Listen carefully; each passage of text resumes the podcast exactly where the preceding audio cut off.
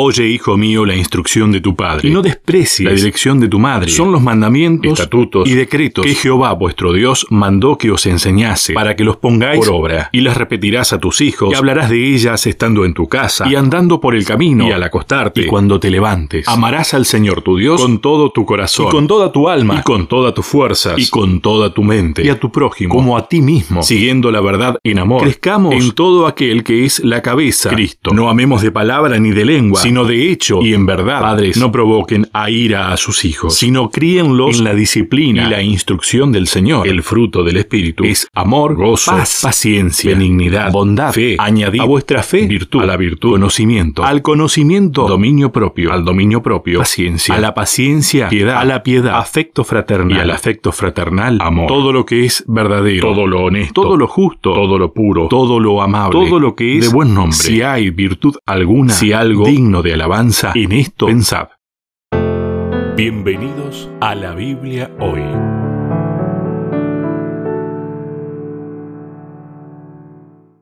Una vez más, nos encontramos en la Biblia hoy.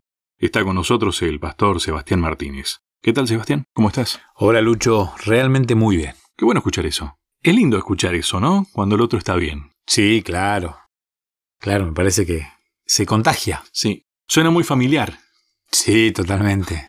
Pasa que el sentido del, del bien, por casi de memoria, cómo estás bien, eh, es una cosa y el, y el sentido del, del bien o el muy bien, cuando realmente uno piensa y es más consciente, me parece que se percibe. Viste que yo muchas veces este, pregunto cómo estás y después mi respuesta es "Mm, no me sonó tan convincente. Porque me dijiste bien.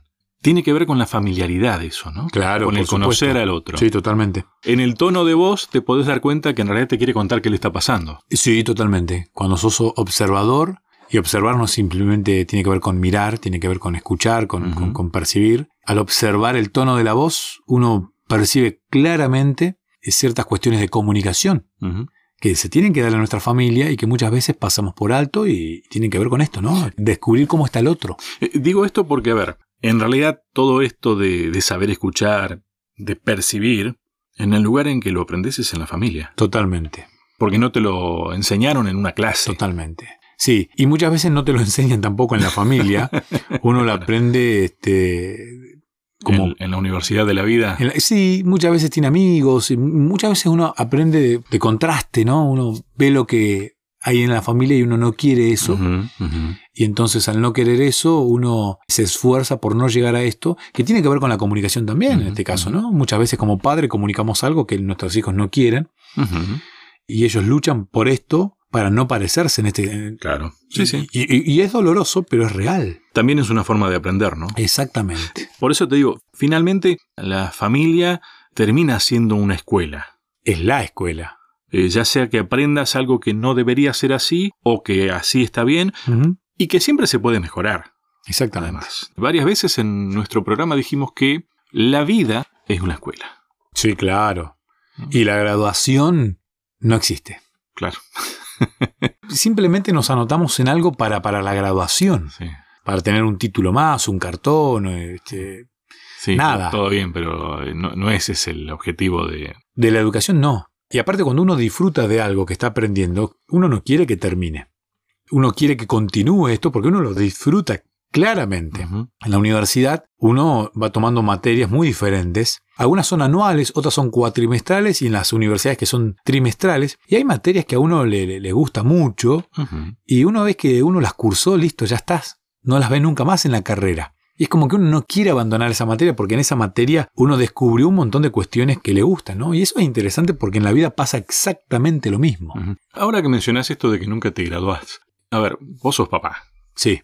¿A vos te parece que vos tenés el título de papá? No, estoy convencido que no. Estás cursando. Totalmente. Nadie nace sabiendo, ¿no? No, no, no. Y vos sos hijo. Totalmente. Podrías no ser padre, pero hijo sos. Siempre. ¿A vos te parece que tenés el título ya de hijo? No. ¿Que aprendiste a ser hijo? No, no, no porque uno cada día percibe cosas. Mm. Y es interesante, ¿no? Porque esto me encanta de la, del cristianismo, ¿no? De Cristo mismo, el tema de la no jerarquía. Porque yo soy hijo de mi mamá, pero soy papá de mis hijos y muchas veces es mi hijo el que me enseña a ser hijo. ¿no? Mi rol sería el de educar a mi hijo, pero muchas veces él me enseña a ser hijo. Tiene que ver con esto que hablábamos el- en el encuentro anterior, de no tener esa idea de, de la tabula rasa, de Totalmente. que alguien que está trasvasando directamente algo en la cabeza del otro, ¿no? Exactamente. Hay cuestiones en la personalidad de, de un hijo que uno puede aprender, copiar, tomar. Hay actitudes, hay formas de enfrentar la vida, aunque son pequeños. Yo tengo un hijo de 7 años que me sorprende, una hija de, de 9 que me sale con planteos realmente interesantes y que me obligan a pensar muchas cuestiones que uno no las tiene bien aprendidas. ¿Y los adolescentes de la casa? Sí, Ni hablemos. Sí, totalmente. Tengo un hijo adolescente, pero me imagino que en la juventud, en, en la primera etapa de la madurez, es como que las charlas van a ser inclusive mejores, más productivas para mí, porque de hecho él me explica una forma de vida, una forma de visión de la vida que yo no la tengo hoy, Tal cual. porque mis 15 años no son sus 15 años de hoy. A ver, ¿a quién no le... Bueno, alguna vez hemos hablado, Lucho, en otro programa, no en este programa, sino en otro programa que decíamos de lunes a viernes, el hecho de ser papás de nuestros papás. También. Cuando una persona ya es adulta y tiene que ir al cajero automático y no sabe usar el cajero automático, no sabe usar el correo electrónico, no sabe sacar un turno por internet para el médico, no sabe autorizar una, una orden, una receta para la obra social a través de internet. Entonces, muchas veces el nieto hace de papá de sus abuelos. Y el nieto hace de papá de sus, de sus padres, en el hecho de que hay cuestiones que nosotros de 40 no las sabemos hacer, Claro. y ellos de 20 sí. Y esto es lo interesante de la educación y de la familia, O sea, de lo que estás hablando en realidad es de compartir. ni más ni menos. Porque podría cada uno estar por su lado y no compartirlo. Ahora, eh, qué triste es cuando el padre se cree que es la autoridad máxima de la casa y no da el brazo a torcer nunca porque le hicieron creer que él es la autoridad. Y ser la autoridad no significa que es un autoritarismo. Indiscutible y que el hijo puede aportar con 14, 15, 20, 8, 9, 10 años miradas que pueden ser tan útiles para ahorrarnos dolores de cabeza a los padres. ¿No tiene que ver eso con una interpretación errónea, pero más bien intencionada de algunos textos bíblicos? inclusive? Totalmente, sí, totalmente. Es que el contexto bíblico en el que se escribió las Sagradas Escrituras era un ambiente machista y con un montón de ideas preconcebidas que a mí me, no, no tiene que ver con el tema, pero sí tiene que ver con el tema. A mí me, me llama mucho la atención como Mateo, un judío pura cepa, que le escribe a los judíos, él quiere destacar el rol de las mujeres a lo largo de su evangelio. Arranca el evangelio con una genealogía donde destaca la, la- la- Ujú. la vida de cinco mujeres, sí, sí. que vos decís, son cinco mujeres que... No eran las que estaban mejor vistas en la sociedad. No, para nada. Y están en la genealogía de Jesús. Nada más y nada menos. Totalmente. Y él las destaca cuando el judío no quería ser mujer. Él veía como algo negativo ser una mujer. Y cuando termina su evangelio, él le dedica la última porción de su evangelio a las mujeres. Son las primeras en llegar a la tumba, las primeras en ver a Jesús resucitado, las primeras en salir a convertir a los demás. Eso muestra que la Biblia no es machista, en realidad. Totalmente. Que Dios no es machista. Totalmente. Porque eh, lamentablemente uno ha escuchado ese tipo de acusaciones, ¿no? No, la sociedad en la que vivieron los escritores de la Biblia era machista. Claro. Interpretaba eso Exactamente. a Entonces, su usanza. algo de esa sociedad se metió dentro de esto, pero la Biblia no es machista. De hecho, insistimos, hay porciones de la Biblia pura y exclusivamente dedicadas a la mujer, realzando la figura de, de ella, ¿no?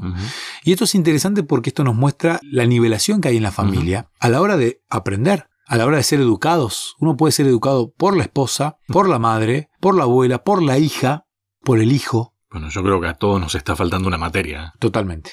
De esto habla esta semana, ¿no? Con este título que es La familia y que tiene un versículo que me parece una perla valiosísima, Mm, sí. que está en Proverbios, el capítulo 1, el versículo 8, y dice, Oye, hijo mío, la instrucción de tu padre y no desprecies la dirección de tu madre. Eh, aparecen estas tres personas, ¿no? El hijo, el padre y la madre formando esto. Oye, hijo mío, la instrucción de tu padre. Se, se refiere a él, o sea, al padre como en tercera persona también, un consejo que no es solamente de, de Salomón, sino para cualquiera. Y el hecho de, de escuchar la dirección de la madre. A ver, yo lo entiendo como palabra de Dios a eso. Totalmente. Dios te está Dios te diciendo, está diciendo. escucha esto a tu papá, escucha este, a tu mamá. A ver, si vos tenés que dar 10 cosas que son las que van a fundamentar la forma, la filosofía de Lucho Schneider. ¿Cómo es Lucho Schneider? Bueno, a Lucho Schneider le gusta, no sé, acostarse temprano, digo yo, ¿no? No, no sé. Comer eh, comida casera, eh, eh, no sé, descansar después del almuerzo, tomar... Bueno, vos das 10. sí, Es difícil poner 10 cosas que te describan a vos sí.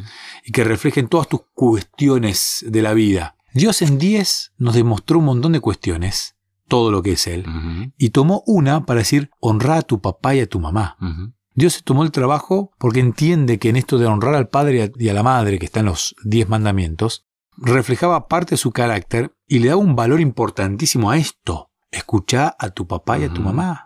Oí, hijo mío, el consejo de tu padre y de tu madre. Pero no te está obligando. No, Que eso es lo que muchas veces juzgamos mal. Porque también te dice, papá, cuidado, eh, no, no despierten la ira de los hijos. exactamente. Que muchas veces vos habrás escuchado, pero la Biblia dice que vos me tenés que respetar a mí. Y ahí mismo desbarataste todo. Sí, sí, es que el texto bíblico dice honra a tu padre y a tu madre o no desprecies la dirección de tu madre. No te está obligando. ¿No? ¿No? Claro. No la desprecies, pero no te está obligando a tomarla. Existe una cuestión que la vamos a analizar un ratito con el tema del libre albedrío que cada hijo tiene. Yo creo que en este texto está clarito, o sea, no desprecies la dirección de tu madre. Tu mamá puede estar equivocada. También. Entonces, Tu papá también. tu papá también. Sí. La instrucción de tu padre puede ser errónea. Y ahí está tu rol de, de- de hijo y de, de educador. Eso me encanta de la Biblia, donde nos nivelamos todos. Porque muchas veces creemos que porque sos papá, tu hijo te tiene que obedecer y punto, por el solo hecho de ser papá. Y no siempre es así. Y no debe ser así. Una cuestión tiene que ver con el respeto. Yo creo que la autoridad, bien entendida, tiene que ver con el, bueno, esta persona es una autoridad en esto porque conoce, porque él vive esto, porque él lo ama, porque lo siente. Bueno, cuando el padre es autoridad, el, el hijo ni le cuestiona porque él entiende que su papá de esto, Sí, sí, no es una cuestión, no, no hay un planteo ahí.